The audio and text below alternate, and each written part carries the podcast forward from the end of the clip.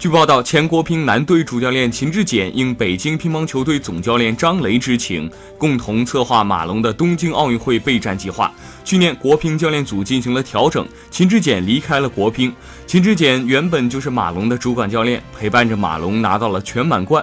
离开国家队一年多，他也保持着对弟子的关注。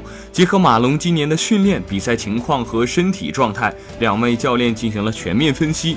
马龙今年已经完成大赛任务，只需要参加公开赛保持状态。在结束保加利亚和捷克两战之后，将与二位教练见面，对备战计划进行详细沟通。